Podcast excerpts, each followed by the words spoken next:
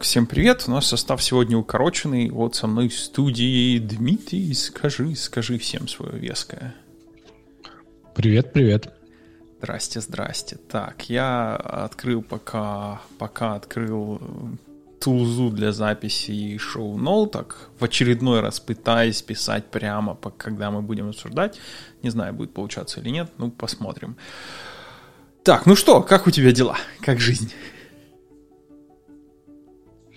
Да, потихоньку. Особо никаких э, интересных приключений, изменений не было. Так что я жду от тебя новостей. Сейчас, сейчас, сейчас, перед тем, да, да, я сейчас похвастаюсь, но перед тем, как похвастаюсь, меня сейчас новость сегодня проскользнула. Я у тебя хотел спросить, это, э, это борода, и я просто опоздал, или, или это чего-то правда новое? Microsoft Blizzard покупает, это уже давно известно, или, или вот сейчас вылезло? А, нет, это только сегодня уже прям везде в новостях все это лазит. Да, по 50, что ли, 60 миллиардов, какая-то такая сделка. А чем они в последнее время знамениты, кроме того, что они Warcraft в свое время, да? Это же они Blizzard Warcraft делали, и что там они еще делали? Там Activision Blizzard. Их, у них Call of Duty, Warcraft, Overwatch. Еще там, по-моему, есть King, если я ничего не путаю, подразделение, которое занимается мобилками. Они выпустили серию очень популярных мобильных игр. Вот. На самом деле, ну, цена большая, ну, там компании полезны, но мне кажется, если бы они продавались лет пять назад, цена была бы больше. То есть сейчас у них дела не так хорошо идут, поэтому их и купили. Mm, я понял, я понял. Но все равно купили за какое-то там сумасшедшее число денег. Прям, прям э, молодцы, неплохо, про, неплохо продались. Uh, я ну, знаю, ага. Xbox можно Xbox надо набивать библиотеку хорошими играми, а у Microsoft денег куры не клюют. Так что вполне себе стратегия. Да, да, Почему бы нет? Почему бы и да? Я тут, знаешь, э, опять же, тоже за, за, рассказать перед тем, как похвастаюсь новостями, в плане игр э, я тут приобрел... Я давний фанат Silent Hill, вот мне эта серия нравится, причем я первой раз в жизни поиграл в Silent Hill 2, и это один из вот тех самых лучших Silent Hill, все о втором, именно, именно о втором говорят как самым лучшим представителе серии, и а, помню ту ностальгию, я взял, скачал вышедший Silent Hill HD Collection, который выпустили. И это такое убожество. Причем я, я даже сейчас э, тебе попробую передать один конкретный пример, э, насколько, насколько убого... Подожди, ага. ты под убожество говоришь, вот этот ремастер или оригинальная игра была убожество, просто ты ее запомнил хорошо? А, не-не-не, рем, рем, ремастер, извини, да-да-да, ремастер. То, как, как странно и плохо сделали ремастер, это непередаваемо. И для примера, когда выходил Silent Hill 2, на вставки, которые были анима... Э, анимационные вставочки, на PlayStation были 60 FPS, а на Xbox почему-то 30 FPS. А теперь, внимание! А, как ты думаешь, как они сделали, вот зная информацию, которую я тебе сейчас сказал, как ты думаешь, как они сделали 60 FPS вставки с, э, на, на новом ремастере? В виде видеороликов? А, да, но они там, они до этого были видеоролики, они не, не okay. Game Engine Render, это вот записанные анимации. Ну, то есть это видеоролики были. Okay. На PlayStation были 60 FPS, на Xbox были 30 FPS в оригинале. Вот когда а, да, да, они обскейнули Xbox 30, оригинальный в 60. Да-да-да, они взяли Xbox 30 FPS и сделали интерполяцию между кадрами, чтобы добавить кадров. При том, что на PlayStation уже было 60 FPS тогда. То есть вот, вот кто, кому это в голову могло прийти? Ну, понятное дело, он выглядит хуже, чем игра на PlayStation вот в те годы. И, ну, вот, я не понимаю, кто, кто это сделал, зачем? А, то есть это же реально потратили время сделать эту интерполяцию.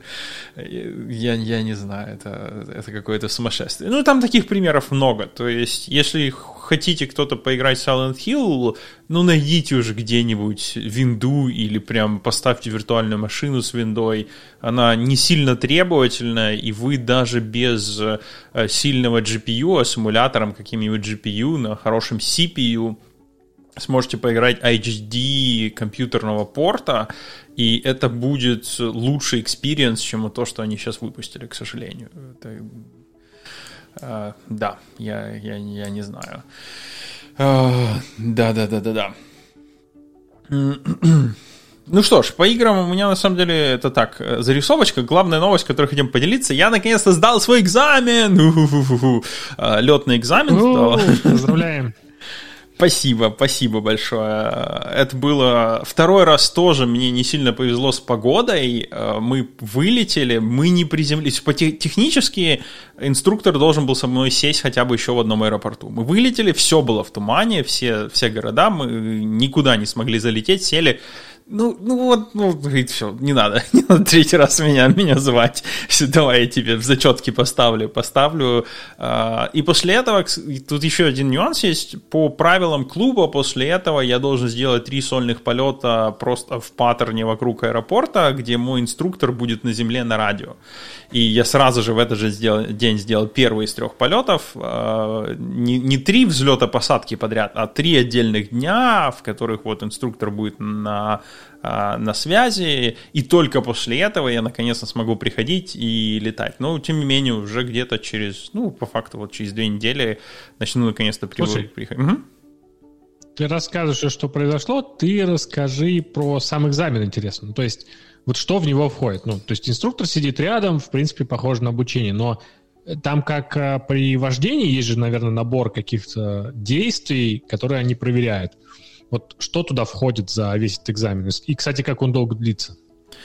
Э, он состоит из двух частей, где-то не больше двух часов теоретическая часть, устная, которую еще в прошлый раз э, по факту сдал. При этом, что самое интересное, что практически что в устной части Э, там, в отличие от э, того же вождения, где у тебя начисляются баллы, здесь у тебя есть вещи, которые нужно проверить, я о них еще расскажу, но нету формальных вещей, типа вот ты столько, столько ошибок сделал, и, и все, ты не прошел. У инструктора есть один главный вопрос, это можешь ли ты безопасно для себя и окружающих летать. И если ответ на него да, то он, он тебе разрешит э, летать, даже если ты сделал много ошибок в процессе. Само собой, есть ошибки, которые однозначно fail, но их на самом деле не так много, а в остальном это все направлено, в отличие от того же экзамена на вождение, сделать assessment, прийти и сказать, в общем, да, ты можешь безопасно летать, но вот, вот эти вещи я бы тебе рекомендовал улучшить. Ну, и тебе какой-то дается фидбэк. И там действительно есть э, набор маневров, в которые входят э, посадки в разных конфигу... нештатных конфигурациях, э, которые предусматривают, что у тебя что-то поломалось. Ну, одна стандартная без двигателя, чтобы ты мог сесть без двигателя безопасно на случай, если он у тебя откажет сверху Одна в, с убранными закрылками, это означает, ты садишься чуть быстрее, чем обычно, на больших скоростях. А, вот, и разные сваливания. Помимо этого, само собой, нужно слетать хотя бы в еще один аэропорт, чтобы инструктор убедился, что ты нормально разобщаешься по радио с вышкой, хорошо понимаешь разные, разные воздушные пространства, и помимо всего этого, он еще обязательно тебя попытается выйти из равно... вывести из равновесия, попытается тебе что-нибудь такое сделать, чтобы э, ты вышел из зоны. Прям за тебя управление перехватить? Не, ну, например, знаешь, вот ты, э, он мне сказал сделать сложную посадку в том плане, что без двигателя. Ну, выключили мы двигатель, э, выполняем посадку, mm-hmm. более-менее получается, и вот только мы тронулись э, двумя колесами, даже еще третья не успела опуститься, он тут же на меня орет, делай go around, типа худи на второй круг. Технически мы еще, самолет еще летит, несмотря на то, что он э, колесами уже тронулся асфальт, но еще пару секунд летит. Ну и ты начинаешь, и у тебя сразу же паника, что пошло не так, что вышло не так, а он тебе еще что-нибудь дает. А вот сейчас вот это сделай.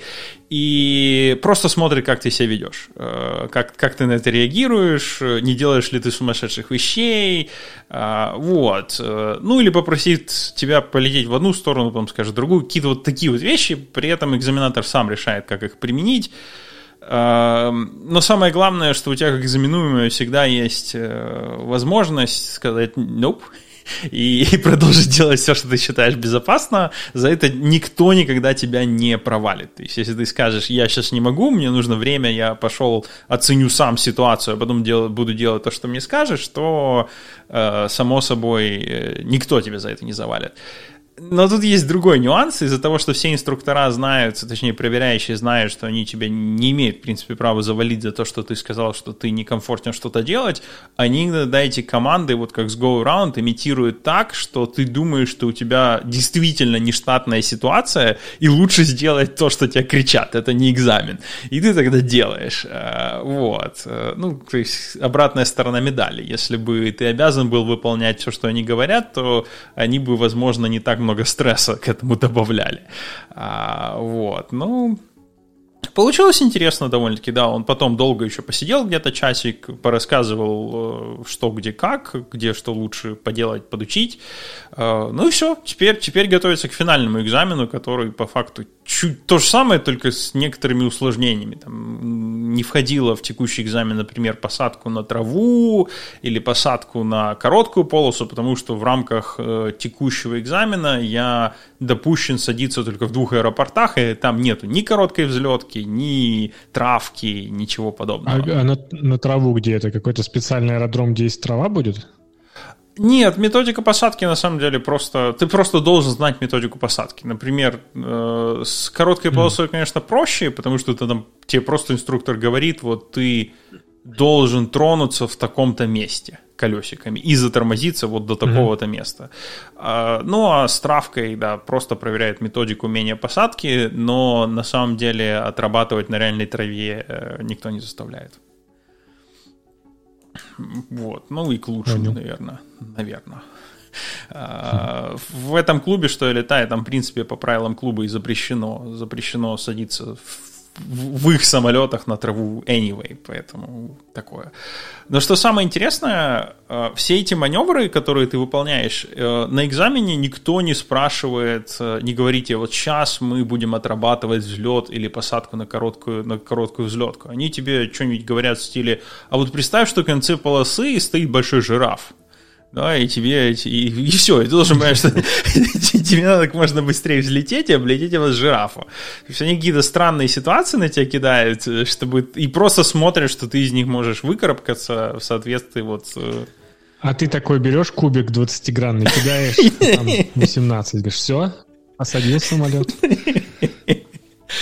Э, слушай, мы же теперь как, как люди, поигравшие D&D, давай медленно в эту сторону перейдем. Тебе как, понравилось? Ты вообще... Мы, мы тут э, в прошлом выпуске говорили, что мы хотим поиграть D&D, а вот теперь мы поиграли, было очень круто. Дима выступал Dungeon Master, прям, прям обалденную историю рассказывал. Расскажи, как тебе понравилось? Да, ну в целом мне понравилось. То есть явно еще нужно несколько раз, чтобы это вышло более похоже на игру. Э, мне очень понравилось, что э, там есть эта готовая книга правил и, главное, готовая книга истории, потому что она помогает. И очень понравилось, что там сразу изначально, знаешь, акцент э, сказали, что не копайтесь в правилах, когда вы не знаете, что делать. Потому что это вот часто в сложных настолках это убивает вообще весь фан. Когда все таки остановились, так, а, а можно это делать или нельзя? И вот начинают листать там 100-страничный альманах. Вот, э, в целом, да, это очень клево, мне понравился подход. И знаешь, я же никогда не играл в D&D, и но я играл в компьютерные там RPG-игры. Uh-huh. И теперь я вижу, насколько это вот во многих э, вещах перетащили оттуда в компьютерные, и как интересно симулировано. Ну, в компьютере у тебя всегда просто рандом сделал, да? Ты вызвал математическую функцию, она тебе выдала нужное число. А здесь это делают с помощью кубиков. Это интересный подход. Вот. Я еще, знаешь, мне это вот с точки зрения нарратива и рассказа интересно посмотреть, то есть для себя, как э, там, навык разработки игр, как игроки пытаются сделать не то, что ты ожидаешь. И чем, чем более жесткая у тебя история, чем более жесткие у тебя условия, чем, тем хуже тебе будет, э, тем сложнее тебе будет подать историю для игроков интересно. Потому что ты можешь расписать там обалденную историю, как Фродо несет кольцо в Мордор, а игроки решили плыть на лодке в другую сторону. Да, я, я, я, я, кстати, знаешь, думал, что в какой-то момент э, прям размышлял над созданием персонажа в будущем, э, чтобы сделать игру поинтереснее, взять какой-то такой сумасшедший оборот, как типа Джеймс Бонд, когда боролся со следующим своим злодеем, попал в параллельную вселенную через портал, и вот теперь он ходит, ходит, у него с собой ничего нету, но это Джеймс Бонд. И вот как он там будет решать задачи. Не так, знаешь, у него есть револьвер, но нет патронов. Да-да-да-да-да-да-да. Э, вот. И часы с лазером, но заряда осталось на 2 минуты работы лазера. А, вот. Я, кстати, последнего персонажа же, которого выбрал Ари Голд, которым попытался поиграть, но его нужно именно создать, то есть нужно ему нужные навыки посоздавать и правильно сделать описание персонажа. Есть же такой фильм обалденный «Энтураж», а, фильм очень классный, он сделан по сериалу, но сериал старый, я сериал попытался посмотреть, и э, он совсем не зашел, просто потому что, ну, старый. Вот знаешь, как э, старые сериалы, они более растянуты, там уделяют много времени каким-то сценам, которые, ну, сейчас уже такое не смотрят, тяжело даже смотреть такое, э, когда вот там три минуты снимает, как кто-то идет по, по улице, вот просто вот идет, да, и э, вот он такой, он действительно старый, и, но, но фильм по нему сняли классный, причем фильм, э, вот тот интересный случай, когда взяли всех актеров сериала и сделали ровно ту же штуку, и фильм повествует о я даже не про сериал, не про фильм не слышал. А ты знаешь, я о нем узнал странным образом. Мне очень понравилось две ставки, которые Bad ставил в одни из своих обзоров. Я полез смотреть, э, а что это вообще, от, откуда оно пришло. А, сейчас я вот даже прямо в эфире, возможно, включу эту очень маленькую заставочку. Очень маленькую заставочку, очень-очень-очень, э, блин, вот тяжело искать. Э, да, ладно, я расскажу, а потом, возможно, э, вставлю. Э, так вот, э, фильм повествует о актере, который стал знаменитым, не ожидая того, и набрал всех, весь свой персонал набрал просто вот тех же друзей, которые у него были в школе. У него там один, один с ним работает, э, э, это человек, который пиццу разносил, его лучший друг, там его какой-то родственник, и вот это его коллектив. Люди, которые в школе вокруг него были, и вот он их взял, потому что, ну, он никогда бизнесом не занимался. И единственное... Кумовство. Да, да, да, да, да, да, да. И единственный человек, который знает, что он делает, это его агент. То есть ему попался обалденный агент. И вот его звали а- Ари Голд. И вот весь фильм о том, как этот прагматичный агент, который знает, как делать бизнес, и этот актер, который стал известным, знаменитым, снимается в обалденных фильмах, и у этого агента постоянно э, с ума сходит в переносном смысле и там есть такой прекрасный момент, э, который потом Бэткомедиан вырезал, где уже довели этого агента, он такой стоит и говорит, я сейчас вот, вот даже включу эту штуку, сейчас, сейчас, сейчас. I don't give a fuck! Вот, это, это э, фраза, которую он там кидает кому-то, я не помню, по-моему, по-моему, тем, кто то ли, то ли денег у него, то ли результат у него просят. Ему настолько все достало, и вот, и фраза стала, стала легендарной. А, Ее начали потом в разные места вставлять, и мне все время было интересно, откуда это. Представляете, я нашел фильм, посмотрел, фильм классный, а, крайне рекомендую, и мне интересно стало, как этот дядька, который просто вокруг окружен какими-то сумасшедшими людьми, ему надо решать бизнес-задачи, будет в Dungeon and Dragons вселенной. вот как-то, ну, у меня не получилось его хорошо обыграть. Очень интересное появление персонажа. Да, да, да, да, да, да, да, да. А, вот, вот. А еще а, хороший вариант, знаешь, посмотреть, кто фильм смотрел. За столом в результате никто фильм не смотрел, потому что никто не узнал. Я так на работе люблю э, взять. Вот у меня было, был проект под названием Overlord. И сразу известно, кто Вторую мировую, за вторую увлекается Второй мировой, кто нет. А, вот. Ну, какие-то такие пасхалочки в название вставлять всегда было интересно. Ладненько, слушай, у тебя есть еще что интересного? У меня пару топиков есть, но давай по очереди. Ну, можно на сериальной ноте. Я тут посмотрел первые три серии Писмейкера. А, ты, ты слышал про него? Слышал, не смотрел. Он на HBO? Да, он на HBO вышел, прям э, очень классный. Он, э, он знаешь, вот, ну, они, по сути, Писмейкер персонаж, который появился в отряде самоубийц, и они просто продолжили тот же самый угар. Он там классный юмор такой, ну, он 18 плюс соответствующий, эм, совершенно отбитые все персонажи.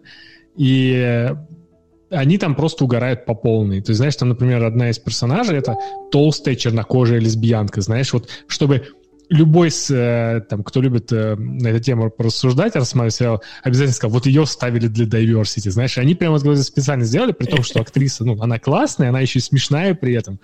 И это очень такой офигенный вот подход. И там сам Peacemaker, знаешь, они очень интересную штуку уловили и показали. Знаешь, обычно, как представляют какого-нибудь расиста или там сексиста, да, это обычно mm-hmm. какая-то чрезмерно такая, значит, ну, грубо говоря, гитлеров, там, шагающие, кричащие свои нацистские штуки, да, mm-hmm. а на самом деле очень много вещей, которые люди просто в повседневной жизни делают, но они даже не замечают этого, потому что им кажется это нормальным, и они они даже никогда не скажут, да, что они против другой расы. Просто они вот уже настолько привыкли употреблять какие-нибудь словечки, фразочки, угу. и там вот там вот все такие, короче. Ты смотришь на них и, знаешь, узнаешь некоторых из них себя там в какие-то моменты, и просто такой рука-лицо, знаешь. Вот. Он очень классный для таких сериалов, и это, по-моему, удивительно, что у DC, имея там Бэтмена, Супермена, вот эти огромные фильмы дорогие, лучше всего выходят какие-то маленькие сериалы. Причем он, знаешь, низкобюджетный, там практически нет графики, там практически нет каких-то экшн-сцен. Ну, они есть, но минимальные. Угу но все равно выглядит очень бодренько, смотрится бодренько.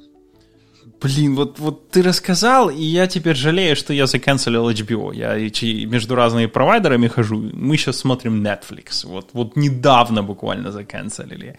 Э, после «Матрицы». Вот «Матрица» была последняя. Если хочешь, я тебе могу дать э, магический сайт, где можно посмотреть все и не мучиться с этими подписками.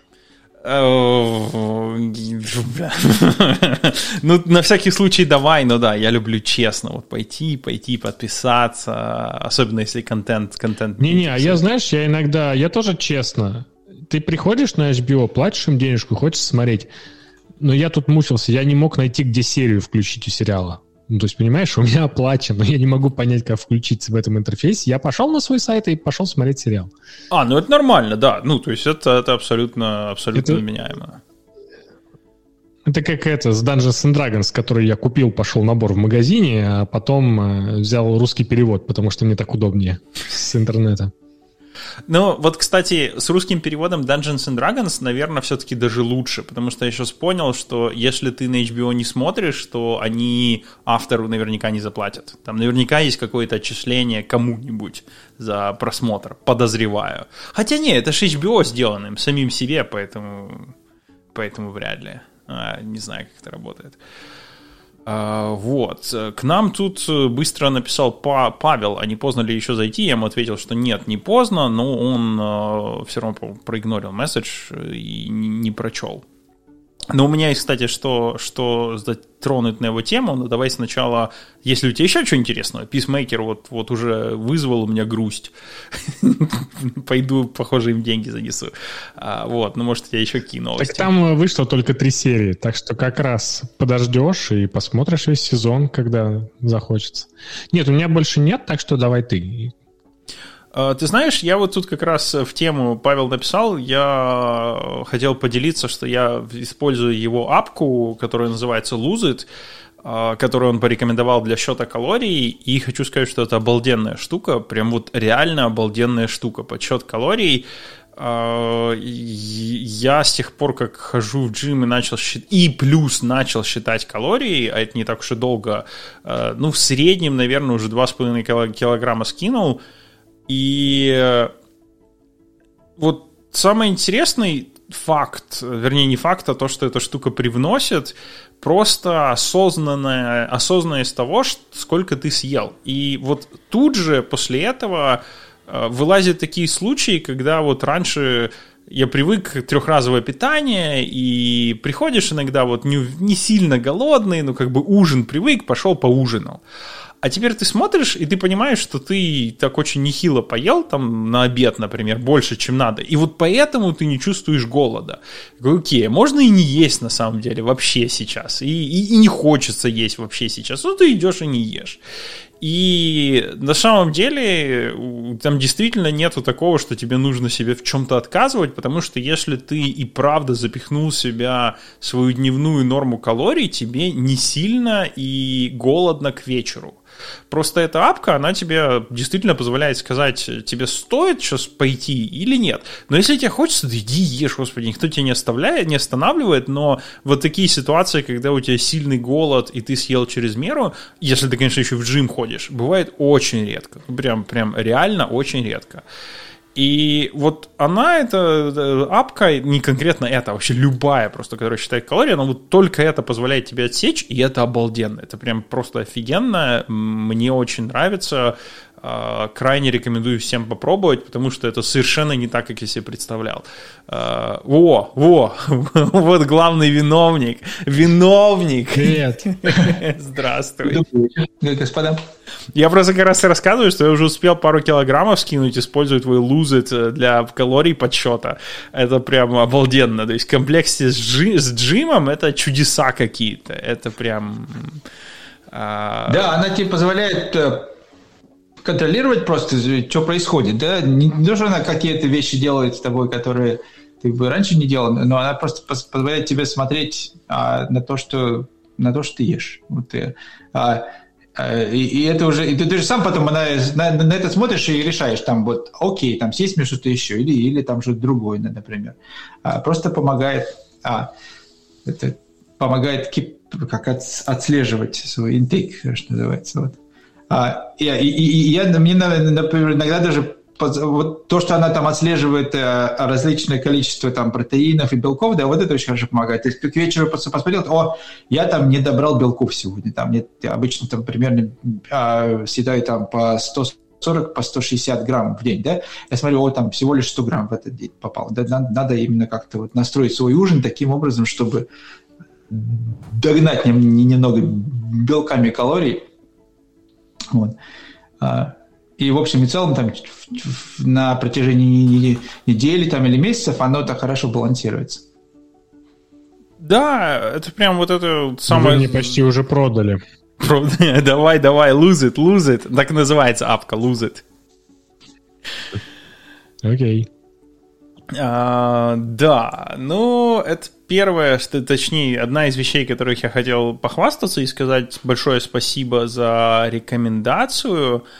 А, я продолжаю читать, продолжаю читать э, вот эту же книжку «Ген эгоизма», да, от которой, которую я рассказывал в прошлый раз, и э, очень интересные нюансы туда вынес, которым хотел сегодня поделиться – вся книга проста, проста до, до невозможности. Она строит э, всю, всю, всю цепочку эволюции, вот в начале, когда, когда появилась жизнь, и э, смотрит на, эволю, на, эволюцион, на эволюционный процесс немножко с нового, с нового угла. Я его сейчас попробую передать. Я в прошлый раз его не так хорошо передал, поэтому опять возвращаюсь сегодня к книге когда на планете появилась первая так называемая жизнь, появились первые живые формы. А, само собой были хаотичные подобия первых клеток, они а, заполонили все на, на, на нашей планете, и в какой-то момент появились первые случайным образом сгенерированные клетки, которые смогли начать э, клонировать себя и делать копии. И это было первое начало, первое начало эволюции, которое, которое привело уже к нам. И, само собой, когда появились первые клетки, которые делают копии, в какой-то момент эти клетки, которые обладали этим свойством, заполонили все. Потому что они вытеснили все, все другие клетки, которые просто рандомно появлялись в каком-то момент, исходя из этой каши. И дальше, само собой, развитие происходило в, классическом, в классическую сторону – у тебя появлялись те клетки, которым нужно теперь биомасса для, для того, чтобы себя репродюсить, появлялись системы защиты, увеличивалась оболочка вокруг, появлялись более сложные клетки. Ну и если в двух словах передать, передать процесс, описанный в книге, то вот это то, что сейчас стало нашим ДНК. То есть сначала они обросли просто шкурой сверху, потом они обросли биологическими роботами, которые созданы для того, чтобы эти, эти ДНК защищать и, и, и все. И никакой другой цели у, у всего этого нету. И, соответственно, с точки зрения ДНК, там нету видов или важности конкретного вида. Там есть некоторые э, клетки ДНК, которые выжили. И они выжили благодаря созданию конкретных биороботов вот такой формы, вот в таком environment. И, а есть другие, которые не выжили. И с точки зрения, с этой точки зрения нету такого понятия, как расы или еще что-нибудь. Есть вот, вот просто такая конфигурация, которая сейчас живет. При этом э, э, из этого вытекает очень много интереснейших последствий. Например, почему у людей есть ракообразующие ДНК, почему они э, натуральным образом не, не выродились. И если посмотреть опять с, точки, с той точки зрения, что мы просто еще один подвидов э, систем защиты для ДНК, то ракообразующие, ракообразующие ДНК в нас, они проявляются, как правило, после того, как мы размножились. А, соответственно, на выживаемость ДНК они никак не влияют вообще. То есть с точки зрения процесса эволюции, э, все, что происходит после того, как у нас появляется потомство, уже имеет одинаковую вероятность э, жить, жить долго. И если в нас есть какая-то раковая ДНК, которая срабатывает к 50 годам, очень вероятно, что эта часть ДНК тоже будет, будет э, и дальше размножаться. Да, давай. Вот, вот есть raised ну, hand. Ну, мне кажется, я, я, я, я эту книжку не читал, но мысль у меня появилась. Это mm-hmm. не, не только до размножения, но еще какое-то время, время после. То есть, если, а, если бы оптимизировалось это именно вот то, что вот размножился, а потом все уже никому не нужен, да, то, то мне кажется, такой бы, такой бы бранч эволюции тоже сильно не выжил, потому что все потомство, им, их же его же поддерживать нужно до да, какого-то времени. Там лет, там, я не знаю, 15, 20, 25, да. то есть, то есть а, вот, вот это расстояние между от рождения потомства до там 25, мне кажется, оно там более-менее как, как бы сейф, включается в эту модель. А вот после, угу. а после это уже, да, это уже а тут уже регуляционные механизмы как бы отпадают, они уже перестают работать. И вообще мысль, мысль, конечно, интересная, да, потому что раковые вот эти вещи, они образуются через мутации, то есть проходят мутации, все постоянно меняется же, да, новые клетки растут, старые умирают, вот, и, и из, из этого происходит э, перерождение, рождается, рождается, рождается, и потом какая-то ошибка, бум, что, mm-hmm. что такое случается, что оно вот оно ведет ведет к, к, к опухолям, вот. А Естественно, э, чем дольше, чем больше вот этих перерождений происходит, тем общая вероятность вырастает. То есть поэтому это вот случается чаще с возрастом. Да. Да. И, и этот эволюционный механизм, который бы это бы отфильтровал, он, он, он отсутствует. Да. Вот, вот по, по, по той причине, которую ты объяснил. Но это... Мысль, мысль интересная, конечно. Но самое интересное, что это же означает, что если э, все вдруг на Земле начнут иметь потомство на 10 лет позже, все начнут жить дольше. То есть там буквально три поколения. Ну, это нужно. займет, я не знаю. Но это займет там 5000 лет, чтобы подстроилось, если, если не больше еще, мне кажется, чтобы подстроилось э, э, Мне кажется, геном, ты путаешь что, причину и следствие. Ну, то есть от того, что все выпустят закон, что рожайте на 10 лет позже, люди не станут автоматически жить дольше. Э, на самом деле в том-то и дело. Буквально на третье поколение мы, скорее всего, увидим результаты, потому что ни один ген, который вызывает рак на 5 лет раньше, не передастся. Он, он, он в принципе практически. Это означает, что mm. уже второе поколение полностью будет лишено гена, который вызывает рак в этот промежуток десятилетия, когда ты запретил, например, всем рожать. И этот ген ну просто да, умрет. Да. Но а, только а, если а, это действительно есть ген, который вызывает так. А нет такого, что есть просто ген, вызывающий рак, а время складывается из совершенно других э, не генетических, а каких-то фенотипных факторов. Да, ну или гены, которые, которые позволяют тебе жить дольше, они, они останутся. Но, э, вернее, люди с этими генами э, будут их передавать. Но тут есть еще один интересный нюанс. Э, когда автор э, показывал, почему существуют разные виды и как происходит борьба, он ввел очень простую математическую модель, которая мне показалась очень обалденной. Он математически показал необходимость наличия агрессивных и пассивных видов и необходимость э, наличия типов внутри видов агресс- агрессивных и полностью пассивных. И модель очень изумительная и простая. Он ввел два типа агентов. Вот, предположим, у нас есть мир, который состоит только из двух типов агентов. Один агент – это существо, которое ввязывается в драку с любым другим существом. Вот они ввязываются в драку, и исход драки э, кто-то один э, повержен практически до смерти, а второй, соответственно, выживает. И он ввел простые математические коэффициенты, вероятность передачи э, генофонда у этих существ. И если математически построить модель, то ни одно из обществ, ни общество, в котором uh, все друг друга нападают, ни общество, когда все бегут полностью, не является стабильным.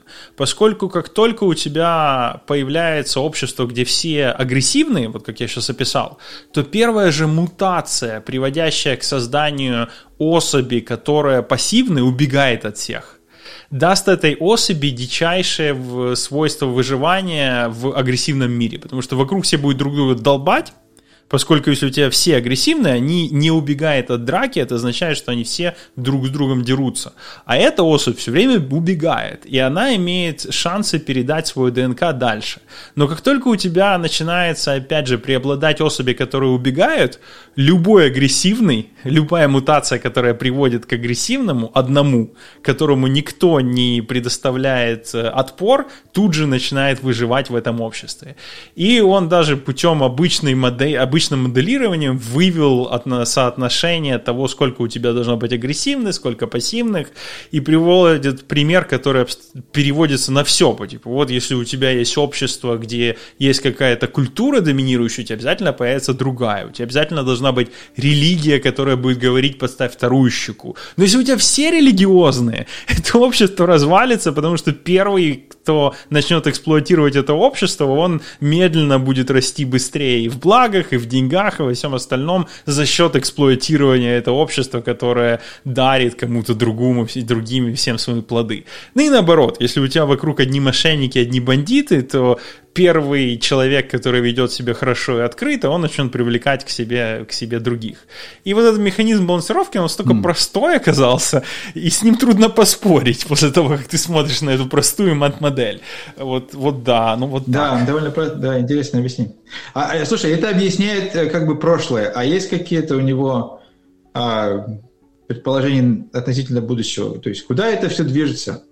Ты знаешь, я еще не дочитал, но он там постоянно повторяет одну вещь, говорит, что вот, мол, вы учтите, я здесь описываю процессы, которые наблюдаются в природе, и сейчас человечество явно двигается к тому, что мы пытаемся с ними бороться. То есть вот это, это с точки зрения генов, э, любая, например, другая раса, это попытка вытеснить предыдущую расу и сделать ее другой. Потому что с точки зрения генов это конфликтующие гены. Это, собственно, их единственная цель, э, с которой они были еще с тех времен, как это были просто молекулы, которые себя репродюсят. Они между собой соревновались. А mm-hmm. мы пытаемся mm-hmm. все это загнать в совершенно другое русло. Мы начинаем не слушаться наших генов. Мы... Он, он еще это сравнил с нашей собственной боязнью восстания машин. То есть, когда мы играем в шахматы, делаем, делаем алгоритм, который играет в шахматы. Э, этот алгоритм сам принимает решение 100%, и... Но сделали его мы, и мы сделали с конкретной целью играть в шахматы. Вот точно так же гены сделали нас с одной конкретной целью, чтобы мы их защищали, и э, те гены, которые, которые в нас, чтобы mm-hmm. они доминировали. А мы вышли на то состояние, когда мы начинаем э, ослушиваться. Как вот мы сами боимся, что машины, которые сделали мы, начнут ослушиваться нас и долбать нас в результате. И да, вот мы не рожаем так много детей, как мы бы могли, в любой период, период времени. Mm-hmm. Мы понемножку mm-hmm. пытаемся мириться расово, да, вместо того, чтобы продолжать эти конфликты. Ну вот он постоянно говорит, я говорю с точки зрения биологии, и это может звучать аморально, но я просто описываю, как вот... А человечество сейчас идет в другую сторону. Мы сами пытаемся решить, куда мы хотим идти. Чем это закончится, черт его знает. Ну, вот как-то так. Mm-hmm. Ну, ну, вот это на самом деле интересно, такое наблюдение тоже, что меня эта мысль одолевает э, иногда, что а если предположить, цель этого всего это как выживание вида, да, то, то есть не конкретных индивид, индивидуумов, а именно вида, а, то, а, то, то вот а, если научить машину если настроить машину вот с этой целью, сейчас, то есть машина, которая играет в шахматы, у нее цель выиграть в шахматы, да, вот она все оптимизирует под это. У нее есть какие-то рычаги управления, там, подвинуть фигурки, увидеть, что на столе, ну, цель у нее выиграть. Вот. А или там машина, которая даже вот регулирует там э, эту, а, автомобиль, да, то есть у нее цель там доехать от точки А до точки Б и вот воспринимать все, что происходит, э, регулировать скорость, направление движения, вот. А, то есть цель у нее такая, вполне четко обрисованная. А если бы, если мы зададим машине цель, это выживание вида вот машины, да, чтобы вот эта машина, она жила всегда – то есть не, не сама конкретная машина, а это вид, вид такой машины, ну, совершенство да. и, и, жила. То, и она начнет, начнет работать вот, вот с таким целеполаганием. То, то что начнет происходить? Она будет смотреть, окей, какие а, у меня угрозы моему существованию вообще меня и, и, и вида. Угроза номер один. Я подключена или подключен там к розетке, да, а вот человек, который ходит вокруг, он эту розетку может выдернуть это большая Кажется, угроза. Самая... Фильм, который начинался так же. Да-да-да. Вот, это самая большая угроза существования моего вида. Значит, мне что нужно делать? Мне, мне нужно не допустить, потому что человек меня выключил. А потом следующее, а что идет по этой розетке? Что из розетки? Электричество. Это откуда наберется? Вот там из электростанции. Кто? Там тоже человек рубильник может выключить. То есть я должен соптимизировать все вокруг, чтобы вот этот человек рубильник выключить не смог. Вот, чтобы оградить себя вот от таких опасностей, и потом я начну развиваться уже, там, строить новые версии свои, там, какие-то добавлять возможности. Вот. А, и тогда, а поскольку скорость развития может быть гораздо выше, чем развитие биологических веществ, э, э, существ, то вот в этот момент наступит конец. Сингулярность полная. Схлопывание реальности. Ну, кстати... А... а мы, а мы, а мы, работая над там технологиями там машинного обучения, там а, ускорителей различных GPU и так далее, этому способствуем на самом деле. То есть кто на кого работает, тут еще вопрос.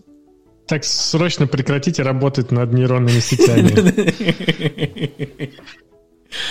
Я, я, я, я, кстати, если силу, если уж говорить о футуристичности, я опасаюсь больше не сингулярности, потому что я, я не думаю, что это случится за мою жизнь. Я опасаюсь того момента, когда наконец-то уже массово начнут uh, offensive cyber security AI делать. Нейронки, которые ищут уязвимости. Uh, вот, это, вот, это будет, вот это будет самое мясо, когда uh, появятся первые нейронки, которые находят такие uh, zero-day уязвимости, уязвимости, э, которые сегодняшними методиками, а сегодняшние методики, они настолько старые, они все или простые методом перебора, э, а давайте мы сейчас по разным портам потыкаемся, попробуем гарбич туда послать, посмотрим, что будет, или человеческим анализом текста программы, посмотреть, о, здесь вот есть э, непроверенный массив на сях, и здесь можно выйти за пределы итерации и начать какие-то команды давать. Mm.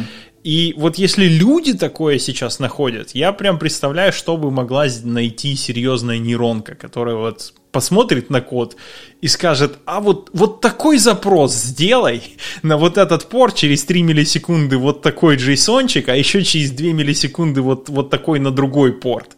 И у тебя есть удаленный ремоут на этой машинке. А, вот, вот. Мне кажется, если такая технология разовьется, в которой вполне возможно, что разовьется, потому что а return на такой инвестор достаточно большой может быть.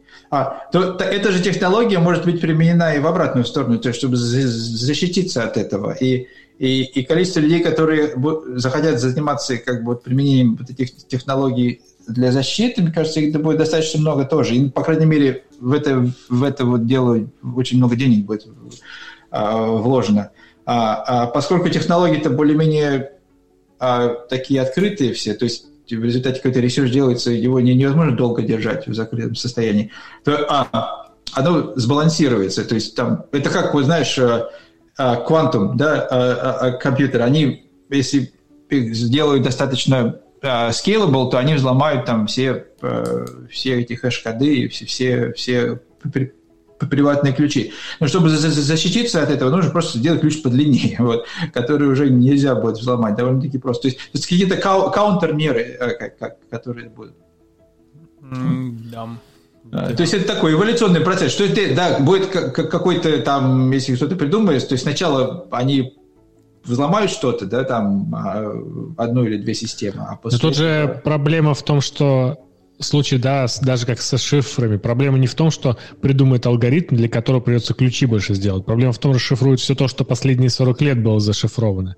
И также с дырками, да, банки, которые там и прочие, там роутеры, которые не патчатся десятилетиями, и в них mm-hmm. сейчас часто находят багу, которая там существует 30 лет. Вот это скорее проблема, то что сразу не обновят. Ну да, ну оно как бы will get worse before it gets better. А, вот. Кстати, а, немножко возвращая разговор вот э, к тому, что мы начали, там же а, хотел, хотел уточнить, что предпосыл, вот книжки, возвращаясь к тему книжки, хотел уточнить, что предпосыл же книжки, если мы будем думать о генах как э, некотором виде в себе, то есть самому по себе виду, это получается, что у отдельных видов нету как раз цели выживания вида с точки зрения гена, а, вид это не более чем временная, а, временная форма, которая адаптирована к, текущей, к текущему состоянию. И одной из задач вида себя убить. Э, в том плане, что поэтому появляется мутации постоянно. Постоянно появляется мутация, отклонение, потому что с точки зрения гена ему нужно пытаться смотреть, а нет ли сейчас другого локального оптимума. Не, не поменялась ли природная mm-hmm. среда, ему нужно как можно быстрее mm-hmm. сделать новый вид, старый убить. И да, эти mm-hmm. с точки зрения гена ему совершенно неинтересна выжимаемость вида, именно поэтому а, и а, важно соблюдение вот этого ratio aggressive passive, потому что когда у тебя появляется новый, а, другой, более superior вид, там должны быть тоже агрессивные особи, которые начнут вытеснять всех остальных. Потом, когда они всех вытеснут, mm-hmm. старый вид, и останутся только эти агрессивные особи, они сами приведут к тому, что среди них начнут появляться более спокойные особи, но этого же нового mm-hmm. вида. И с точки зрения гена, mm-hmm. да, это тот процесс, который происходит миллионами лет. Mm-hmm. С точки зрения нас это не очень интересно. Мы бы хотели, чтобы ген был стабильный, чтобы не было мутаций, чтобы у нас все было хорошо, и что вообще наши интересы как долгой жизни были приняты в учет. Э, вот. Но с точки зрения генов... Да, да. С точки зрения гена это неинтересно. То есть это, это во время, в какой-то период времени такой период обучения. То есть посмотреть, а сработала ли вот эта комбинация да, в данное время. То, что эта комбинация сработает в данное время, не значит, что она сработает в другое время, потому что обстоятельства измениться могут. Вот. И, и как бы нащупать след, следующий шаг. Я, я когда изучал э, генетические алгоритмы, которые немного так эмулируют этот процесс, то есть довольно-таки на примитивном уровне, и, и, и посмотрел, как, насколько эффективно они работают, то есть их как бы бросаешь на проблему, которую решить на самом деле вот каким-то а, более точным способом сложно, или просто даже невозможно, нет такого способа, и бросаешь, и она довольно быстро находит решение, которое, в общем-то, хорошее получается такое. Не то, его не, не, невозможно доказать, что она оптимальная, потому что, ну, не решить проблему, кроме как угу. перебором. Вот, а, а а, а, а, а сам-то алгоритм, он как бы, а, он даже не имеет целью решить проблему, у него есть просто вот мутация, следующий generation, какая-то выборка, опять мутация, склеивание, проверить, правильно ли получилось, и выбрать лучших, опять промотивировать и и так далее. И вот с помощью этих итераций оно приводит к... Ничего себе! А как оно все может работать? Да, это... Да, да, у меня была, была еще такая теория, когда я а, а, а, столкнулся вот с трансфер-лернингом, то есть когда модель тренируется, у нее какая-то часть берется, да, и перенастраивает, ну, не настраивается до тренировывается на, на новых данных, а, кажется, кажется, человеческая жизнь – это как бы начальная тренировка такая, да, а, то есть ты экспозишь себя в разные обстоятельства, там а, что-то читаешь, что-то видишь, какой-то опыт получаешь, и у тебя натрени- натренировывается твоя сеть, да, а если потом взять и, и использовать как бейсис для, для следующего поколения, да, то есть вот этот механизм передачи своего лернинга для, для, для следующего, что, что-то выбросить, а, а, а, а что-то использовать, как, какой-то foundational. Вот. А, вот мне кажется, что-то в этом есть. Так, ну, э, давайте, давайте мы как раз приближаемся к часу. Я хотел закончить самой последней темкой. Это по поводу сайт-проекта. Я тут начал пилить, пилить э, новый очень простой проект, связанный с GPT-3. А, хотел очень быстро поделиться, узнать ваше мнение, коллеги. Э, во-первых, я с GPT-3 хотел давно погуляться. Это в тему вот того, того что мы сейчас говорили, э, надо тренировать сети, передать. Просто вот GPT-3, это, да, это текстовая модель, там много человеческого опыта заложено. А, я вот думал, что бы такое сделать, чтобы, чтобы полезно было, интересно. И у меня родилась такая мысль – а почему бы не сделать сервис по поиску друзей? И, то есть, вот есть сейчас много сервисов, э, которые ищут знакомства, там еще что-нибудь, но там все отталкивается от внешних клюз. Ты заходишь, ты смотришь на фотку и смотришь очень базовое описание. А у меня идея сервиса в следующем. У тебя есть чат-бот, который работает на GPT-3, который очень неплохой в чатах, где ты общаешься. Ты подключаешься к этому боту, начинаешь с ним общаться.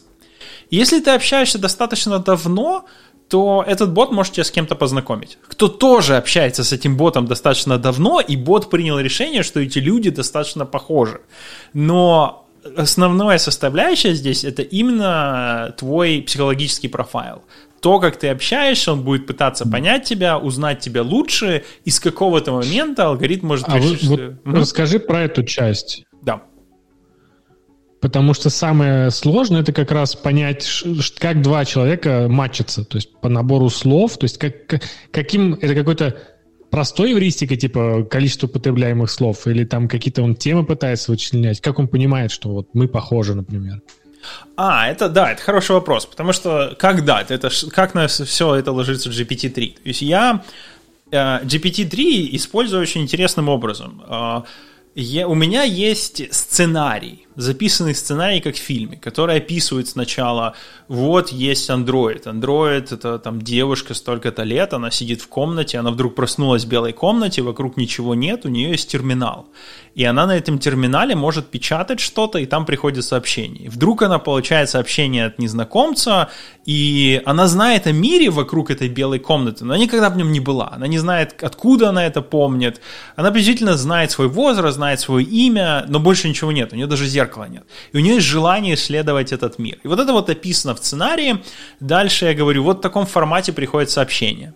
И потом я кормлю это GPT-3, говорю, дополни мне. И он тебе говорит, окей, вот Джессика сейчас натабила на терминале, там кто-то есть, и при этом я обучаю GPT-3 формату, в котором выдается сообщение. Потом, соответственно, с другой стороны, есть Telegram.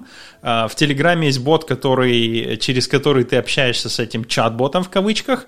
А мой бэкэнд, он берет э, э, в этот сценарий, добавляет ответ человека. То есть он просто его appendит, дает GPT-3 опять этот сценарий и говорит, а вот что бы сейчас, по твоему мнению, GPT-3 сказала Джессика? И где-то после четырех... Послушай, ага, да, да, а да. расскажи, что значит что значит дообучает? То есть, я так понимаю, GPT-3 это там нейронка как все, сервис, правильно? Она где-то там. Ты когда говоришь, я ее дообучаю, она какую-то информацию, которую ты присылаешь, и сохраняет для будущих контекстов? Тут есть два нюанса. Это действительно нейронка как и сервис, но они вытянули фичу ее немножко затюнить. То есть ты, в принципе, можешь немножко затюнить. Mm-hmm. Но в моем случае я тупо каждый раз весь сценарий передаю. Говорю, вот это булк, вот это сценарий, который там текст, даты всех сообщений.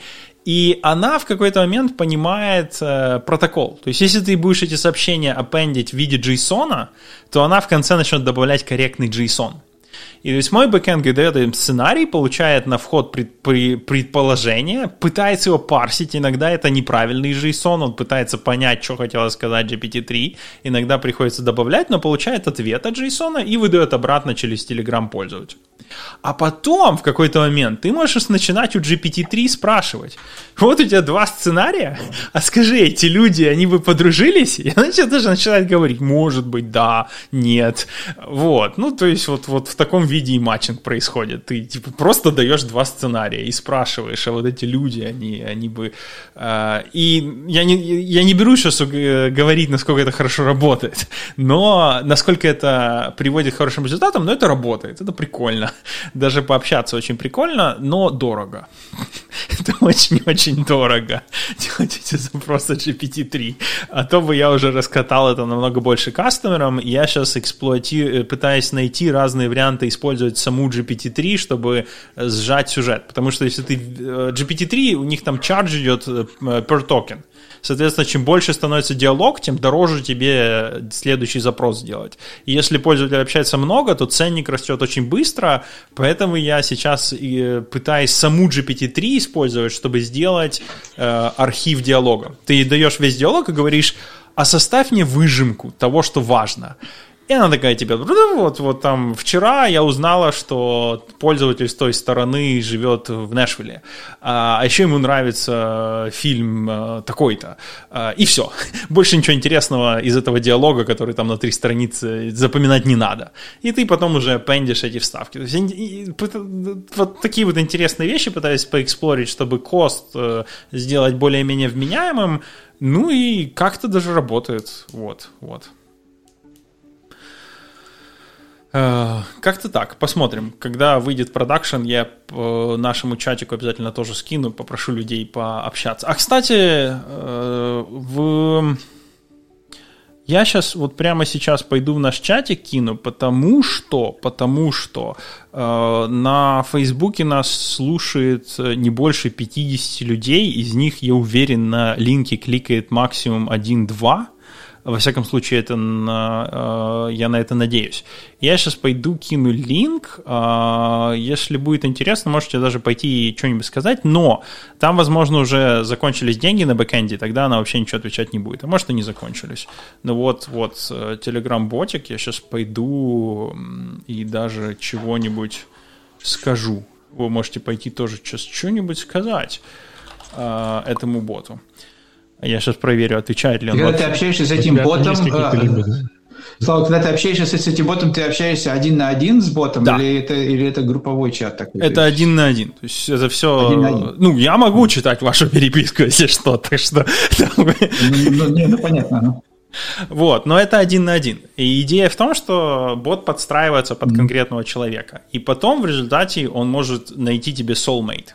Э, ну, сейчас он, скорее всего, э, даже не дойдет до этого, он там, скорее всего, упадет где-нибудь еще в середине процесса диалога, потому что как только первый момент, где GPT-3 выдает некорректный э, распарсенный JSON, э, весь сюжет начинает ломаться, потому что первый зааппенденный неправильный JSON приводит к тому, что дальше модель начинает обучаться на неправильных JSON, и это mm-hmm. замкнутый цикл, она становится выдавать все хуже и хуже, э, и, и с какого-то момента она просто перестает быть вменяемой. Э, вот. Поэтому, если чатитесь, то в какой-то момент заметите, что она начала эроры выдавать, и, скорее всего, все, она с ума сошла. ну, для конкретно этого диалога она с ума сошла, ее надо фиксить. Э, вот. Вот, вот, вот. А...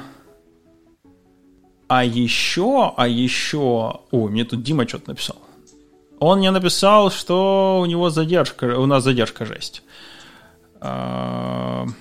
Но это можно игнорить, это для, на после выпуска написал. Ну ладненько, давайте, давайте заканчивать, давайте правда закончим и перейдем после шоу медленно. Или у кого есть еще что последнее сказать, последние две минутки часа? Я, я, я хотел упомянуть э, игру, которая в последнее время появилась, называется Wordly. А, а, и хотел спросить, если у кого-то есть какие-то мнения, но это мы, может, в следующий раз поговорить. Погоди, погоди, у Димы точно есть. Вордли? Вордли. К сожалению, w... я первый раз слышу. Я... А. У... Ты расскажи, про что это? Это пазл а, какой-то? Очень простой такой, э, э, такой типа скрамбла, такой пазл э, со словами. Нужно угадать слово из пяти букв. А, а, дается шесть, по-моему, попыток, да? А, то есть ты очень простая вещь. Ты, ты, ты, ты вводишь слово из, из пяти букв, она тебе говорит, э, если, ну, если угадал, угадал. Если ты не угадал, а угадал какие-то буквы, она тебе говорит, какие буквы есть вот в этом слове, которое загадано. И, и если ты угадал эти буквы на правильном месте. То есть ты вот эти два э, кусочка информации знаешь. А, вот. Э, и у тебя шесть попыток, то ты можешь там вводить шесть слов, а последовательно используя результаты вот предыдущих попыток. Вот. И, а, и что еще интересно, что а, а, новое слово появляется раз в день. То есть нельзя играть там постоянно, сидишь там и угадываешь там в течение часа. А вот угадал одно слово, и все. А следующее слово появится только через 24 часа. Вот.